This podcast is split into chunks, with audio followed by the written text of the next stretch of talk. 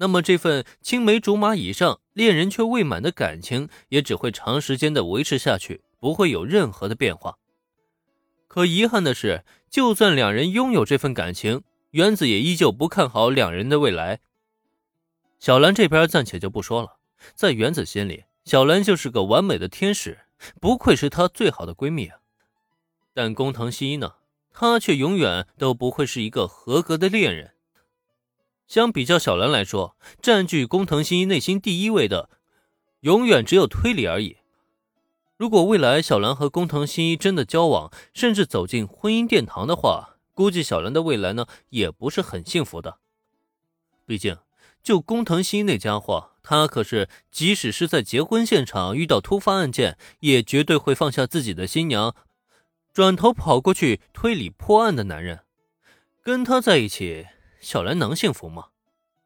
万幸的是，随着林的出现呢，小兰的生活已经不再被工藤新一占据了，或者说，如今的工藤新一已经开始渐渐淡出了小兰的内心。如果是在以前，工藤新一的每一次旷课，小兰基本上都会在原子面前念叨嘀咕，生怕他出什么状况。可现在再看看呢，工藤新一来不来上课，小兰还会像以前那样关注吗？就算他偶尔会想起工藤新一，却也只是想想而已。作为青梅竹马，两人之间呢，也仅仅只剩下这份情谊了。原子已经再也听不到小兰的抱怨和唠叨，更看不到小兰在为工藤新一担忧的场景了。所以说，这不正是原子真正想要看到的发展吗？要说其中唯一不好的，就是小兰的改变竟然是源自林恩，他铃木原子的男神啊。如果是在以前啊，估计原子是真的要头疼了。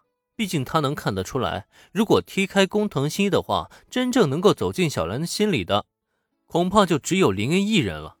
而林恩这边呢，他对小兰的好感也是明显要高过自己的。如果两人走到一起，真正的成为恋人，恐怕将会是天造地设的一对璧人吧。但这样一来，原子自己岂不是变成形单影只，心中男神变成了闺蜜的男友？他的未来一定会充满了苦闷，不是吗？不过还好，万幸林恩是出身林家，是拥有特权的贵族阶级，而贵族在娶妻方面是没有限制的。也就是说，只要自己和小兰同意，那么两人一起嫁给林恩也是绝对没有任何的问题。他铃木原子目前就在为三人的共同交往而努力奋斗着，虽然暂时没见什么成效，不过没关系啊。他铃木原子坚信有志者事竟成，只要他努力，就一定能够得到回报的。当然了，原子努力的方向呢，并不是目前他所担忧的重点。现在原子的目光所视的那个还在茫然状态中的工藤新一，却已经成为了横在他愉快三人行这个伟大目标的最大障碍。没错，原子看得很清楚，工藤新一那家伙明显已经在反省自身了。如果让那个愣头青想明白，让他意识到自己对小兰的感情，那结果理所当然，他必然会对小兰发动直接进攻，将小兰重新夺回到自己身边来。在这一点上，青梅竹马的优势还是很大的。但是，原子可能任由工藤新一去夺回小兰吗？不存在的呀。他要是想追到男神，就势必少不了小兰的陪伴。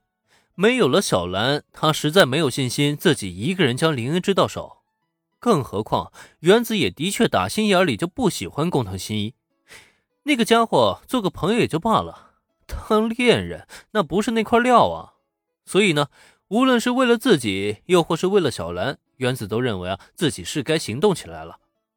工藤新一这次邀请逛街，那就是他醒悟自身的征兆。既然如此，原子自然是要抓紧机会，在这场逛街之旅上动动手脚了，让小兰对那家伙是彻底失望算了。工藤新一永远都不会知道，就在他开始反思自己，想着为什么自己和小兰渐行渐远，甚至还在琢磨着如何挽回这份情谊之际，竟然有一个始终被他看不起、认为就是个吵闹的蠢女人的铃木原子，居然在暗中计划着。破坏着他和小兰的感情。如果让他知道这一切的话，真不知道他会不会就此哭出声来。到底是什么仇什么怨啊？为什么非要破坏自己和小兰的感情呢？不过这件事情，工藤新一肯定是不可能知道，就对了。